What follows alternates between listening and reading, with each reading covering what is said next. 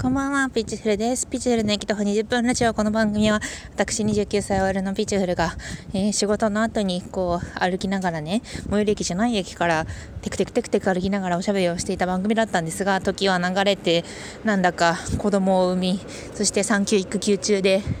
基本的には通勤はしていないんですが、まあ、ただ、私は歩きながら喋っています今日は。今日はね歩きながら喋ってるんですよ。何をしてきたかっていうとねあのね大規模マンションのモデルルームを見に行きました。なんかねそう私最近家買うの決まったんですよ。家買う家買い家買い私なんか家買うぞって言って10日で家を買うことを決めてしまって今なんかローンの申請やら何やらでわらわらしてるんですけどそうまあ家を買うことを決めてしまったにもかかわらずちょっと興味があってあのハルミフラッグっていうね新築のなんかね新築のマンションっていうよりもなんかね街あの東京は東京を超えるみたいな よくわかんない。あのねあの概要をざっくり説明すると大手デベロッパーなんか大手の、まあ、トンテン観点トンテン観点マンションとか作るでみたいな、まあ、そういう大手デベロッパーたちがめちゃくちゃ乗り合ってやってる晴海5丁目プロジェクトみたいなやつがあってでそこに何がこれからできるかって、まあ、最終的にはマンションになるんですけど選手村オリンピックの選手村になる立地の晴海5丁目っていうところがあってでそこが選手村が終わった後にあの村になるんですよ。村っていうか町？もうそのマンションがたくさん建って10個？10個は建たないか、まあ、5個から10個ぐらい建ってその中にはタワーマンションが2棟あってでその中にこう道路がねバーンと通って BRT、まあ、バスみたいなもんだな。バスとか、まあ、バスの路線がわーっとあってみたいなそういうまあ、ニュータウン的な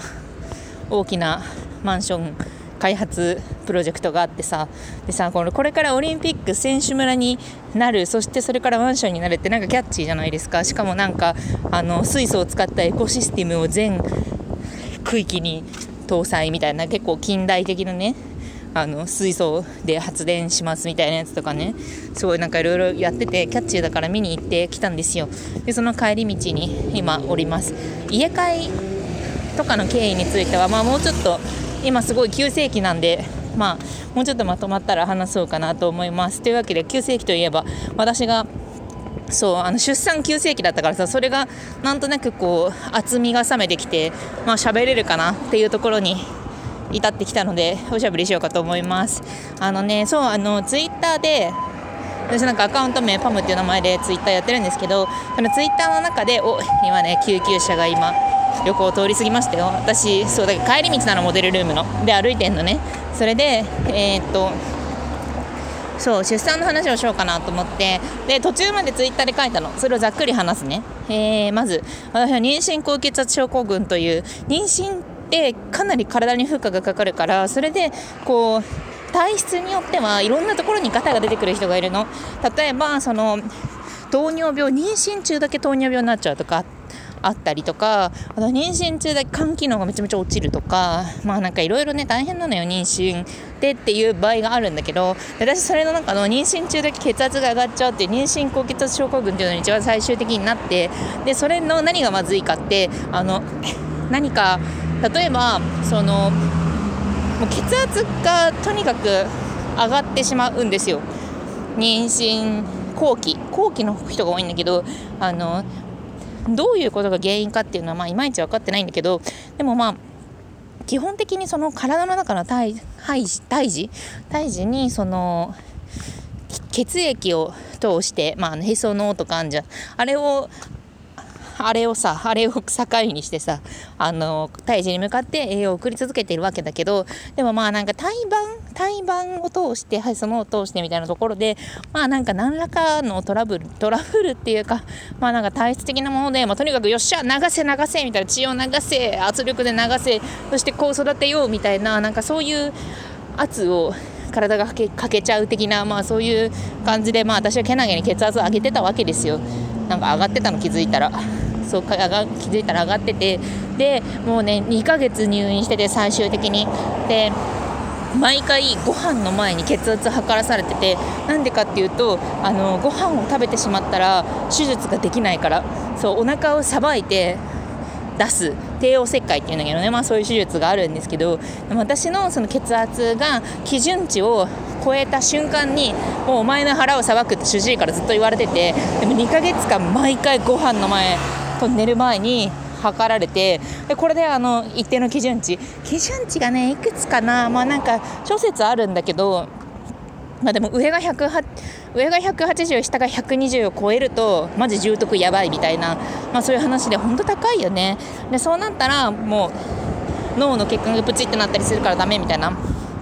そういう感じでさ、まあ、ずっとあの言われてたわけ。ご飯のたびに。でそれがなんかなんだかんだ2ヶ月続いてもう臨月もう産んでもいいですよっていう時期も過ぎてでなんかね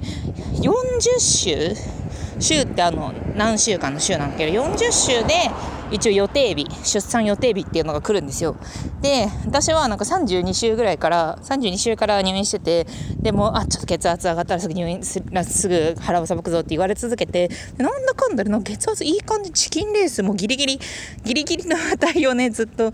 あのギリギリっていうのはまあなんか薬を飲む服薬ラインのギリギリとかをずっと攻めててでなんだかんだで39週まで来たんですよ。であのでもねその妊娠高血症候群ね脳がぶち切れるとかもよくないんだけどでも子供があんまり大きくならないっていうのがあってうちの子は最終的に 2400g ぐらいで生まれたんだけど 2500g がその低体重児のラインで、まあ、ギリギリ低体重児で生まれたんだけどもまあそんなことはつゆ知らず知らずというか、まあ、で今日もお腹をさばかれなかったなっていうかもうそろそろ産んでもいい時期だし産みたいなみたいな感じで過ごしてたんですよ。でまあ私の体もその血圧が高いのと伴ってなんか肝機能と腎臓の機能とあと血小板がめちゃめちゃ減ってきててでなんかそれはなんか妊娠高血圧症候群によくあるあの合併症というか、まあ、合併の症状らしいんだけど私さ働く細胞を見ちゃっててさその入院する前に働く細胞ってその体の中の血液の中にある成分たちがこう擬人化されてなんか血小板ちゃんとかいるんだけど血小板ちゃんとかなんか赤血球さんとか白血球さんとかいるんだけど、まあ、それが血小板ちゃんさ。血小板ちゃんさあのさ体の傷をさ治すんだよねあいつは。で体の傷を受けてよいしょよいしょって治してくれるすごいなんか可愛いちっちゃい女の子たちなんだけどでもさ私血小板すごいゴリゴリに減っててさその妊娠高血圧で週を追うごとに毎週採血しててえそれちょっと待ってと思って血小板ちゃんは傷を治してくれるけど私はこの血圧が悪化したら腹をさばくと言われていて腹をさばくってことはつまり大きな傷なわけででも血小板が少なかったら私そのまま腹から血を流して死ぬで死ぬのではってずっと思ってたんですよ。まあ、実際なんかそうそうじゃん。でなんか基準値がまあそう、まあ、基準値ばっかり見てたの基準値と自分の値をずっと見比べてたんだけどさそれでなんかこれ以下になったらもう手術できなくなるからこれの前に切るねみたいなこと言われててはあと思って。はあと思って。まあそんな感じで血小板ちゃんのこととか考えながらね血小板のこととさ脳の血管のことをずっと考えてたんで私。それでまあでも39週までなんだかんだで来てしまいでまあでも血小板ちゃんすごい少なくなってるから、まあ、そろそろ産もうみたいな。でで痛みで血圧が上がっちゃう可能性があるからまあ元からね無痛分娩のつもりではあったんだけどまあ無痛分娩のその背中に針を入れてで痛みを取りながら陣痛促進剤を注射注射点滴し続けるみたいなやつでまあやってたわけ。でそのなんかでもそれってさなんとなくまあ出産のこと考えた時にああなんかそういう感じなんだろうなっていうのはさあるけどあのね前日に海藻をめちゃめちゃ子宮に入れられるの。子宮に海藻海藻ですよ。これなんかあれじゃない？原始人原始人とかもやってそうだよね。本当に単純に子宮口にあの大ラパンっていうなんどれくらい？ココアシガレットぐらい。ココアシガレット。あれねタバコ？タバコぐらいの太さのものを5本ぐらい入れられてでガーゼも一緒に詰められてでガーゼとかに含まれた水分によってその海藻だからさ増えるわかめちゃんみたいなもんよ。そのあれタバコぐらいのやつがどんどん膨らんでいってでその子宮口を開いてでその出産を誘発させるみたいな、まあ、そういうのを夜にね仕込まれてであもう病室さ病室あれなあれよもうあね私がいつもその高血圧で入院入院してたあの病室はその入院出産のための入院じゃない人が入院する産科病棟だったの。つまりちょっとあの切迫早産って言って早めに生まれちゃいそうだから安静にしといてくださいねっていう人とかあとまあつわりがひどいのであの点滴しましょうねっていう人とか、まあ、とにかく産気づいた人はいなかったわけ。でも私がその後その時に移動したそのあのヤガモみたいな気分になってさこうさあ海藻を入れられてさ っていうもうあフラフラフラっていう感じであのその晩に移動させられたところがあのもう本当に何ていうのあの戦時中のさあの傷病兵がいる病室みたいなあのもう今日明日に産む人たちが泊まる部屋みたいな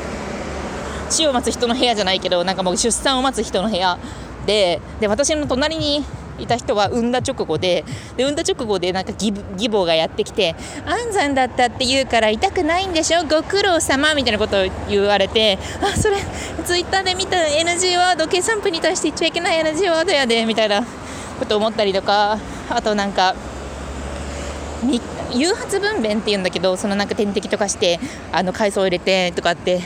こう陣痛が来て出産するわけじゃなくってあの海藻を入れて点滴を入れてみたいな感じで出産するのを誘発分娩って言うんだけど誘発分娩3日間したけど生まれなかった明日出てこなかったら帝王切開お腹さばくんだみたいな人とかいてでもみんな疲れ切ってんのとにかく。みたいな部屋で私もこうあの大切な大切な子宮に増えるわかめちゃんを突っ込まれてさて明日だっていうところでなんかもう12分になってしまうということで前編また話します。